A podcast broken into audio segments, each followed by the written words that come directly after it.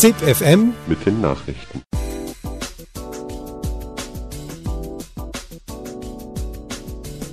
Okay. Hallo und herzlich willkommen zu ZIP FM am 4. Juli 2014. Durch die Sendung begleiten euch Barbara und Julia. Die heutige Ausgabe ist produziert von der Radiokampagne Berlin. In der kommenden halben Stunde erwarten euch folgende Themen. Die iranische Atomfrage und die ISIS-Kämpfer. Das EuGH-Urteil zur Vorratsdatenspeicherung und die Konsequenzen in Österreich. Der neue deutsche Fußballpatriotismus aus sozialpsychologischer Perspektive. Und Lärmbekämpfung bei der Stadtplanung durch Klanglandschaften.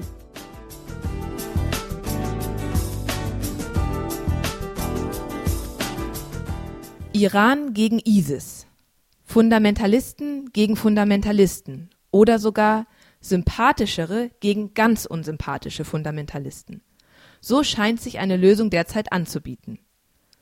Ganz falsch, meint dazu Matthias Künzel, Autor des Buches Iran und die Deutschen.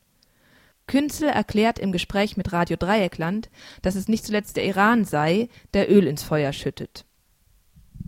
Die Gruppe Islamischer Staat im Irak und in, der, in Syrien bzw. Levante dehnt sich immer weiter aus. Äh, mittlerweile heißt sie auch gar nicht mehr ISIS, sondern Kalifat. Und in Deutschland überlegen sich einige Leute, was man da tun könnte. Und Meisterschuss ist natürlich den Iran, weil die Schiiten und die Sunniten, die können ja nicht miteinander dagegen einzusetzen. Die Atomfrage, die man mit Iran vorher hatte, hierzulande hat sie ohnehin nicht so viele Leute so furchtbar interessiert, was etwas komisch ist bei der sonstigen Wachheit der Bevölkerung in Atomfragen. Und der Gag ist jetzt Iran gegen Fundamentalisten gegen Fundamentalisten einzusetzen. Mehr oder weniger ist es auch schon geschehen, insofern als die iranische Luftwaffe wohl sich auch mit ein paar Flugzeugen da irgendwie an der Verteidigung der Regierung Maliki versucht und die Amerikaner gleichzeitig mit ihren Drohnen aufklären und ein paar Raketchen dazu liefern. Gut, ist ja alles wunderschön, die einen Fundamentalisten bekämpfen die anderen. Das sieht nicht ganz so locker mein Gesprächspartner äh, Matthias Künzel, das ist der Autor des Buches Die Deutschen und der Iran, eine kritische und die einzige kritische Aufarbeitung der iranisch-deutschen Beziehungen und Autor eines Artikels in der Jungle World, in dem er das Verhältnis zwischen ISIS und Iran, so wie es von uns gesehen wird, auch ein bisschen in Frage stellt. Hallo? Ja, hallo. Ja, gut. Was meinen Sie dazu?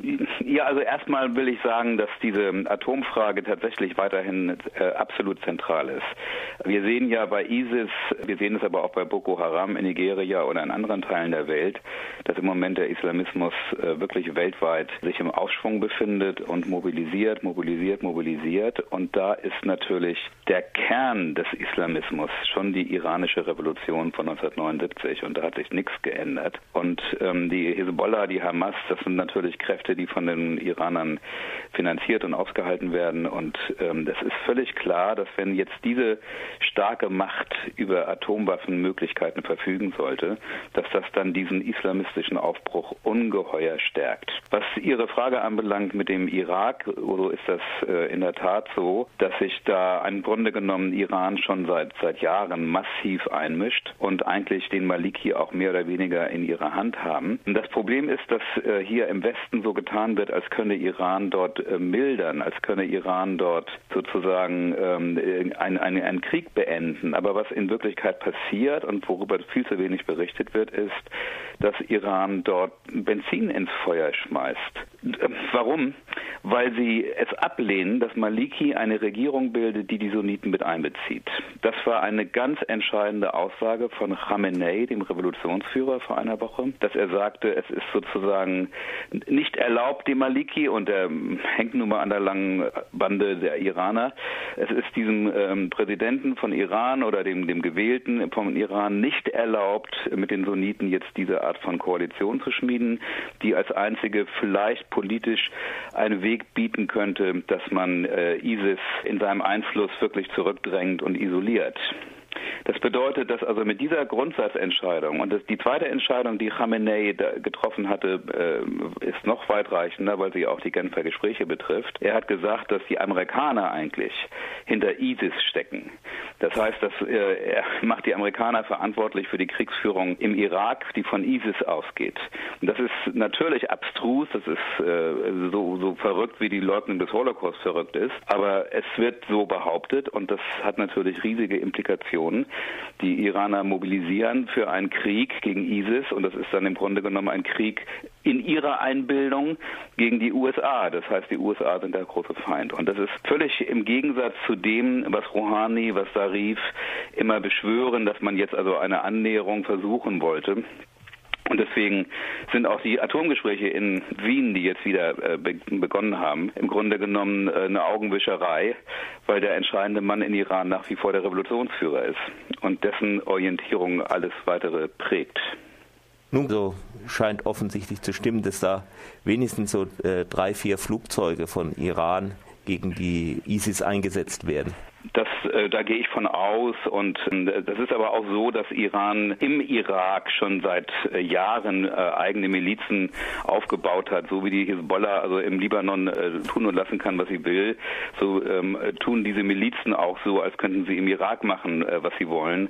Das heißt, Iran hat zwei Möglichkeiten. Die eine Möglichkeit ist wirklich selbst mit Leuten rüberzugehen und mit Soldaten und Waffen zu schicken. Und das machen sie auch mit Flugzeugen. Und die andere Möglichkeit Möglichkeit ist, ihre eigenen äh, Leute im Irak eben anzuheizen. Und beides geschieht im Moment.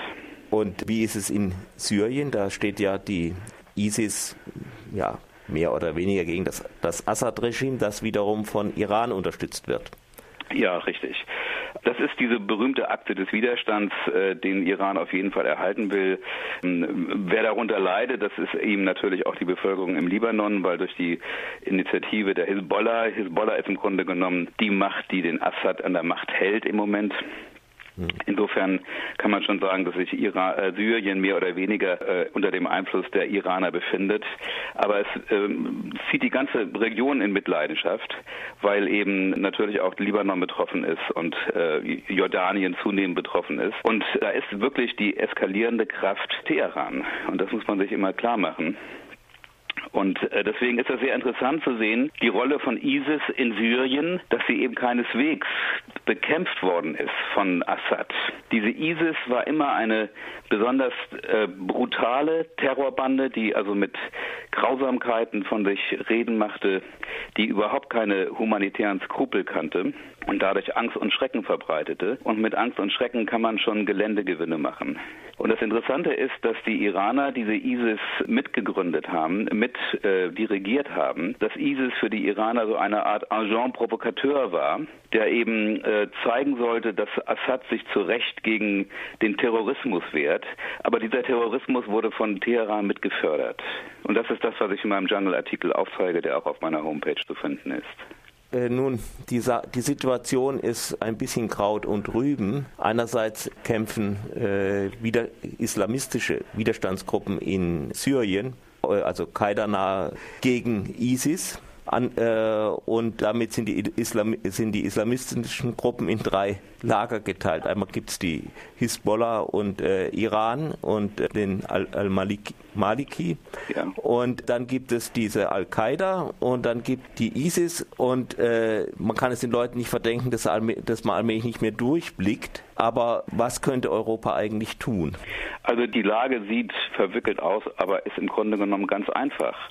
Es ist auch nicht so, dass Al-Qaida ähm, äh, in Syrien noch eine Extrarolle spielt. Die haben sich jetzt inzwischen untergeordnet, der ISIS und die ISIS als führende Macht anerkannt. Das heißt, wir haben es da zu tun mit radikalsten Islamisten der sunnitischen Seite, das sind die ISIS-Leute. Wir haben es zu tun mit radikalsten Islamisten der schiitischen Seite, das sind die Iraner und die Hisbollah. Und auf der anderen Seite stehen die Kräfte der Sunniten und der Schiiten, die nicht radikal sind, sondern moderat sind und die religiöse Toleranz zumindest akzeptieren diskutieren. Und das sind die Gegensätze. Ja, das geht also nicht um die beiden Religionen, die jetzt als Religionen im Krieg zueinander stünden, sondern es geht um diese islamistischen Kräfte, die also darüber anfeuern wollen und morden wollen und Macht erringen wollen. Und wir haben zum Beispiel im Iran, im, Entschuldigung, im Irak mit dem Al-Sistani, ein Ayatollah, der lehnt das Konzept der Iraner völlig ab. Der ist Schiit, der ist eine sehr hohe anerkannte religiöse Persönlichkeit im Irak, aber er lehnt den Khomenismus, also die Politik von Khomeini,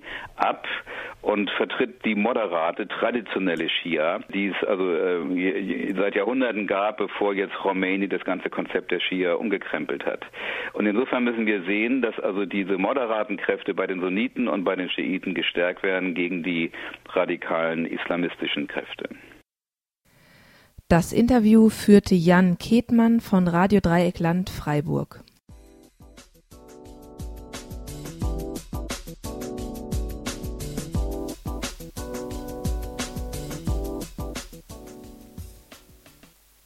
Am 8. April 2014 erklärte der Europäische Gerichtshof die EU-Richtlinie zur Vorratsdatenspeicherung für ungültig, da sie mit der Charta der Grundrechte der Europäischen Union nicht vereinbar sei.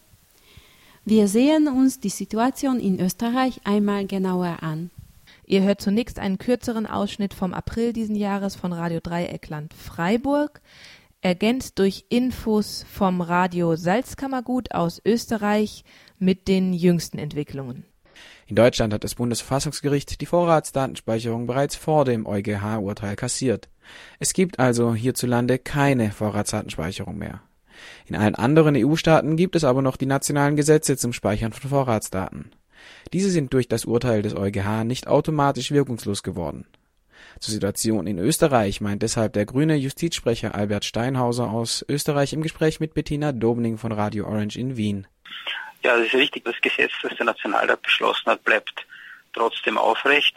Und da ist eben jetzt der Verfassungsgerichtshof am Zug. Und wir gehen davon aus, dass der Verfassungsgerichtshof im Herbst auch in Österreich Teile oder das ganze Gesetz zur Vorratsdatenspeicherung aufheben wird.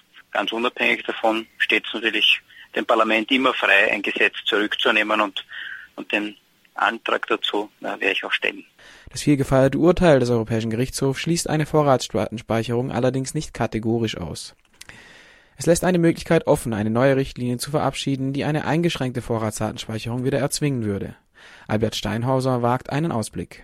Die alte Richtlinie ist beseitigt und es müsste jetzt eine neue verabschiedet werden. Und das ist natürlich ein ganz, ganz langer Weg. Theoretisch wäre es möglich, in einer neuen Richtlinie eingeschränkt eine Vorratsdatenspeicherung weiter zu ermöglichen. Praktisch gehe ich aber davon aus, dass die Regierungen das politisch nicht mehr schaffen werden. Ich glaube, dass nach dem NSE-Skandal die Bürgerinnen und Bürger so sensibilisiert sind, dass das den Regierungen nicht mehr leicht fallen würde, eine neue Richtlinie zu verabschieden. Klar ist aber auch, uns nimmt niemand die politische Auseinandersetzung gegen den Überwachungsstaat ab. Keine Regierung, kein Gerichtshof, sondern das ist Aufgabe von äh, aufgeweckten und engagierten Bürgerinnen gemeinsam mit politischen Kräften, die das auch wollen. Am 27.06.2014 hat der Verfassungsgerichtshof die österreichische Version der Vorratsdatenspeicherung ersatzlos aufgehoben. Nur drei Monate nach dem eindeutigen Urteil des Europäischen Gerichtshofs hebt der Verfassungsgerichtshof die österreichischen Vorratsdatenbestimmungen vollständig und ohne Übergangsfrist auf, gegen den erbitterten Widerstand der österreichischen Bundesregierung. Diese hatte noch zuletzt die Regelungen verbissen verteidigt. Noch ist die Vorratsdatenspeicherung nicht Geschichte. Es ist zu befürchten, dass sowohl auf EU-Ebene als auch in Österreich eine ähnliche Regelung unter neuem Gewand erscheint. Gerade das österreichische Parlament hat sich in der Vergangenheit durch sogenannte Kopiergesetze profiliert. Vom Verfassungsgerichtshof aufgehobene Gesetze wurden als Verfassungsgesetze verabschiedet und damit der Kontrolle durch den Verfassungsgerichtshof entzogen. Die Verteidigung der Grundrechte gegen eine überwachungswütige Regierung ist noch nicht beendet. Soweit Auszüge aus einer Presseaussendung der ARG Daten vom 27. Juni. Dazu möchte ich noch anmerken, dass es nicht nur die professionellen Datenschützer wie die von der AG Daten, sondern auch viele Initiativen waren, die Proteste, Unterschriftensammlungen, auch gewaltfreie Aktionen organisiert haben, nicht nur in Österreich, sondern auch international. Wir haben ja auch in der Vergangenheit schon darüber berichtet.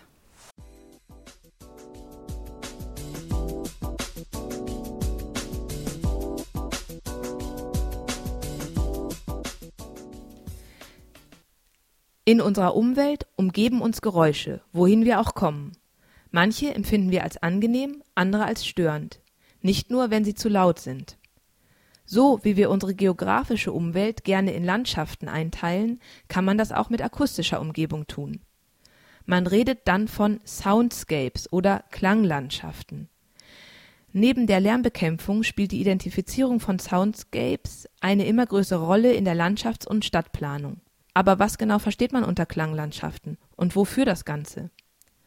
Thoralf Quandt von Radio Loro hat sich dazu mit Professor Jan Kang von der Universität Sheffield unterhalten. Kang vertritt dort das Lehrgebiet Akustik und ist unter anderem Vorsitzender des Soundscape-Netzwerks europäischer Städte und Landschaften. Mr. Kang, Soundscape is a quite new term. Ja, Professor Kang, ähm, der Begriff Soundscape ist noch ziemlich neu. Seit wann beschäftigt man sich mit Soundscapes und, und worum geht es dabei eigentlich? So, uh, Soundscape. Soundscape unterscheidet sich vom herkömmlichen Lärmschutz vor allem in zwei Aufgaben. Erstens, er betrachtet die menschliche Wahrnehmung gegenüber Geräuschen und zwar über den Lärmpegel hinaus. Und zweitens beschäftigt sich Soundscape mit der Frage, was ist ein positiver Sound und wie können wir den Sound besser machen. Das Soundscape-Konzept selbst wurde schon in den 60er Jahren von dem Musiker Murray Schafer entwickelt. Ähm, mit der Einführung der EU-Direktive zum Lärmmanagement vor 10 bis 15 Jahren ist jedes Land, jede Stadt jetzt aufgefordert, die ruhigen Zonen zu identifizieren und zu schützen. Und deshalb ist das Konzept der Soundscapes äh, auch fürs tägliche Leben wichtig geworden, über den ökologischen oder musikbezogenen Begriff hinaus. General, uh, ecological or uh, musical uh, term. Ähm, Mit welchen Mitteln ähm, kann man denn Soundscapes, also Klanglandschaften in besiedelten Räumen in der Stadt zum Beispiel identifizieren? Welche Methoden benutzt man hierfür und wofür? As for soundscape study, we do äh, zum einen machen wir Aufnahmen von unterschiedlichen Sounds. Geräusche bestehen ja aus positiv und negativ belegten Elementen. Deswegen betrachten wir alle Geräuschquellen. Aber noch wichtiger ist es, die Menschen zu befragen. Welche Wahrnehmung haben sie von den einzelnen Geräuschen und Soundarten? Ja, und dann analysieren wir diese Daten und äh, verknüpfen sie mit den gegebenen urbanen Strukturen, um zu sehen, wie wir eine Stadt oder Landschaft gestalten und verändern können, um eine bessere Klangumgebung zu erreichen. Uh, Wenn jetzt jemand neben einer stark befahrenen Straße lebt, dann sollte es ja eigentlich nicht überraschen, dass es kein angenehmer Klang ist. Welche Informationen kann man darüber hinaus bekommen? What we found is if a wenn ein Ort sehr laut ist, dann müssen wir als erstes natürlich den Lärmpegel senken.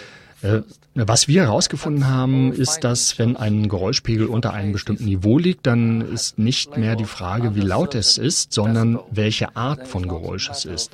Vor allem für städtische öffentliche Bereiche fanden wir, ist der Lärmpegel unter 65 Dezibel, was immer noch ziemlich laut ist, dann ist die Lautstärke allein nicht mehr ausschlaggebend für das Empfinden des Menschen. Deshalb müssen wir die einzelnen, äh, deshalb müssen wir die einzelnen Klangquellen untersuchen und da kommt Soundscaping ins Spiel. Okay, uh, so also wie ich das verstehe, wird Soundscaping zum Hilfsmittel in Landschafts- und Stadtplanung. Können Sie vielleicht ein Beispiel dafür geben, wie man die Ergebnisse dann anwendet? Uh, yeah, um, as I said before, EU ja, wie vorhin gesagt, äh, sind die europäischen Städte ja aufgefordert, äh, die beruhigten Bereiche zu identifizieren und zu schützen. Dabei hilft zum Beispiel das Kartieren der Soundscapes. Wo herrschen welche Geräuscharten vor? Wie lange wirken sie? Das ist bereits angewendet worden. Und außerdem können wir in einer Stadt natürlich gezielt Elemente installieren. In der Nähe des Bahnhofs von Sheffield äh, gibt es eine Schutzwand gegen Autolärm zum Beispiel. Die senkt den Lärmpegel. Zusätzlich haben wir eine Wasserinstallation hinzugefügt, um einen positiven Sound zu erzeugen, was so von den Menschen dann auch wahrgenommen wird. Gerade bei Wasser gibt es viele Möglichkeiten. Es gibt Wassergeräusche in hohen oder niedrigen Frequenzen und damit können andere negative Geräusche gezielt ausgeblendet werden oder maskiert werden, wie wir auch sagen. Das wäre ein typisches Beispiel für Soundscape Design. Sind die Menschen eigentlich gleich im Empfinden, was angenehme und unangenehme Geräusche betrifft? Kann man das äh, vielleicht verallgemeinern? Nun, eine Menge von Untersuchungen zeigen, dass die Menschen natürliche und von der Kultur geprägte Geräusche bevorzugen. Wir haben da eine europaweite Befragung gemacht und ganz unterschiedliche Wahrnehmungen herausgefunden. Zum Beispiel Wassergeräusche werden in England und Deutschland wesentlich angenehmer wahrgenommen als in Italien.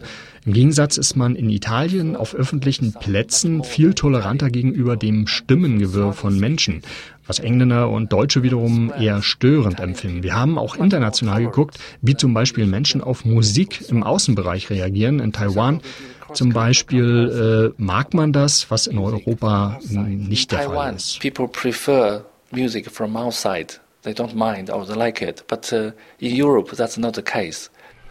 Mr. Kang, uh, the last question. How was Oft glauben wir ja, früher war alles besser. Wie ist das äh, mit den historischen Klanglandschaften? Gab es da eigentlich weniger störende Geräusche? In Victorian time, so there must be law. Nicht unbedingt. In der viktorianischen Zeit hat man zum Beispiel das Glockengeläut geregelt, äh, gesetzlich geregelt, weil die Menschen sonst nicht schlafen konnten. Auch die Geräusche der Kutschen auf dem Pflaster waren sehr laut. Es war also nicht alles besser. Lärm ist kein neues Konzept. Die Menschen beschweren sich also schon längere Zeit. Noise So, thank you very much for this. Herr Professor Kang, ähm, haben Sie vielen Dank für dieses Gespräch. Thank you very much. Ich danke auch, es war mir eine Freude.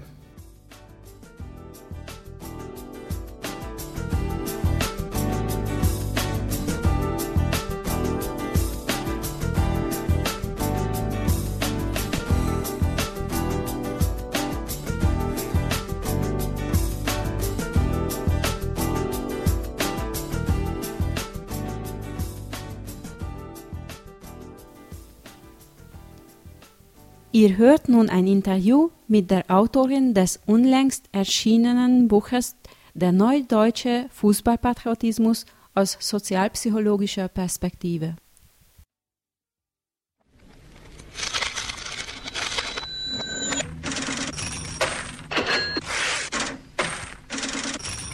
Ich erzähle Ihnen sicherlich nichts Neues, wenn ich Ihnen sage, dass in Brasilien derzeit die teuerste Fußball-WM der Geschichte läuft.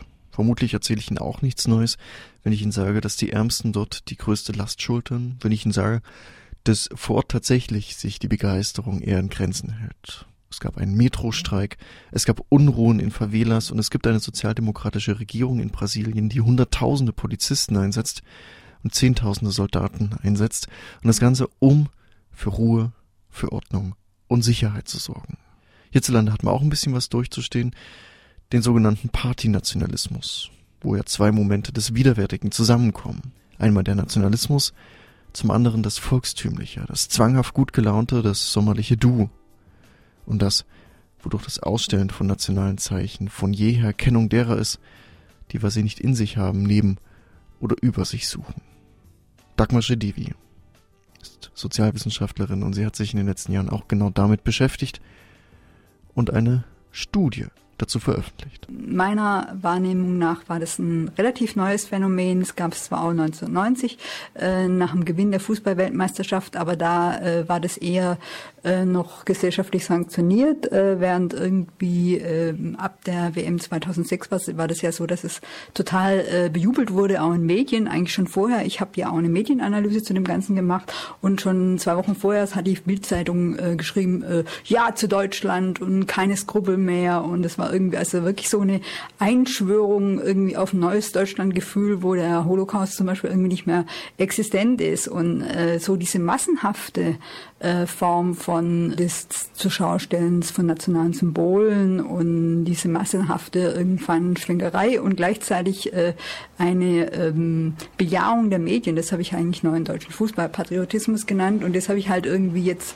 von der WM 2006 über die EM 2008 bis zur WM 2010 untersucht, äh, indem ich eben auf die Fanmeilen gegangen bin und äh, die Leute mal selber gefragt habe, ähm, was verbindet ihr eigentlich damit, dass ihr irgendwie äh, euch in Schwarz-Rot-Gold äh, schwerft und irgendwie so eine komische Hawaii-Kette umhabt und so einen komischen Hut. Das habe ich halt dann irgendwie erstmal ausgewertet, was die Leute so gesagt haben. Und ich denke, äh, es gab ähm, zwei äh, Faktoren, die ähm, das begünstigt haben. Das eine waren tatsächlich die Medien, die eben äh, massiv auf so ein neues Nationalgefühl eingeschworen haben, die das halt als Normalisierung des Verhältnisses zur Nation gefeiert haben. Dass es äh, normal und natürlich ist, irgendwie patriotische Gefühle zu haben. Das hat jeder irgendwie. Das ist eine anthropologische Konstante sozusagen. Dabei sind Nationen 300 Jahre alt, nicht älter, aber irgendwie, das war einfach irgendwie so plötzlich eine Theorie, die überall in allen Medien präsent war und die die Leute auch dauernd auf der Fanmeile erzählt haben, wir leben jetzt 18 Jahre in Deutschland, da ist man stolz auf sein Land. Also vor 20 Jahren hätte es noch kein Schwein gesagt, aber äh, plötzlich kamen die massenhaft mit solchen Theorien. Und das waren so die Medien. Und dann gab es die Idee des positiven Patriotismus, der was ganz, ganz anderes ist wie der böse Nationalismus. Und äh, dann gab es irgendwie die Theorie, das ist auch ganz wichtig für die Migranten und Migrantinnen, weil wie sollen die sich denn in ein Land integrieren, das ich selber nicht leiten kann? Und dann gab es auch so die Theorie, das ist einfach irgendwie äh, eben der Spaß, Spaßpatriotismus, das ist irgendwie wie die Love Parade, nur halt irgendwie in schwarz-rot-goldener Kostümierung. Also es waren so die Medien, die auf der einen Seite das ganz stark bejaht haben und auf der anderen Seite, wenn man so überlegt, 2005 bis 2010, was ist da alles passiert?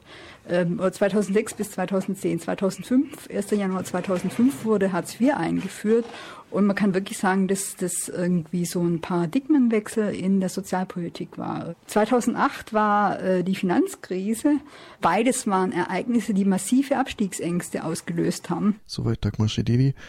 Sie hat Besucherinnen und Besucher von Fanmeilen befragt nach ihrer Motivation, sich in den Farben Deutschlands einzukleiden und ein Fußballspiel zu schauen, zum Beispiel bei der WM 2006 oder auch bei den Turnieren 2008 und 2010. Dagmar Schadivi ging es darum, genau zu schauen, was es eigentlich für sozialpsychologische Mechanismen sind, die da greifen. Sie hat sich diesen Fußballnationalismus angeschaut und dann beschrieben, wie dieser verschränkt ist mit den gesellschaftlichen Verhältnissen.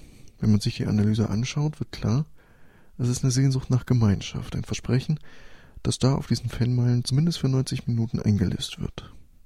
Der Bezug auf die Nation als Kompensation.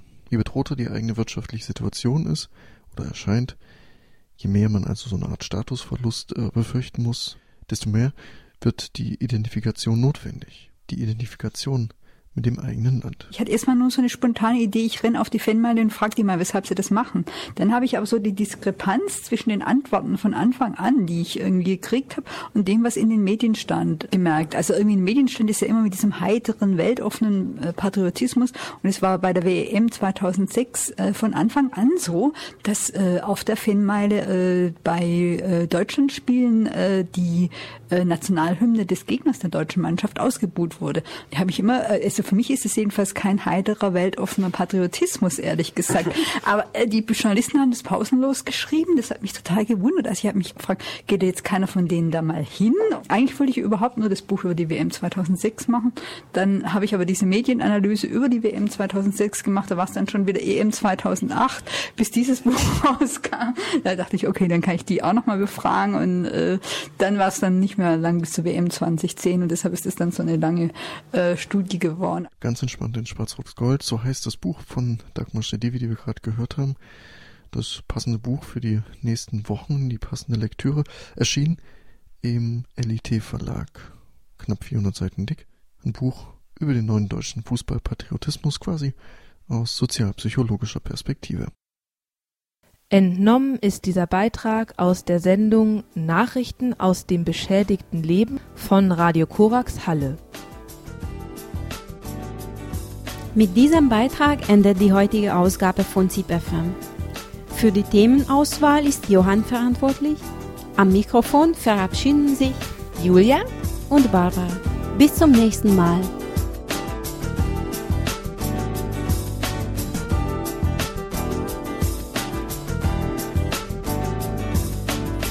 Iran mit.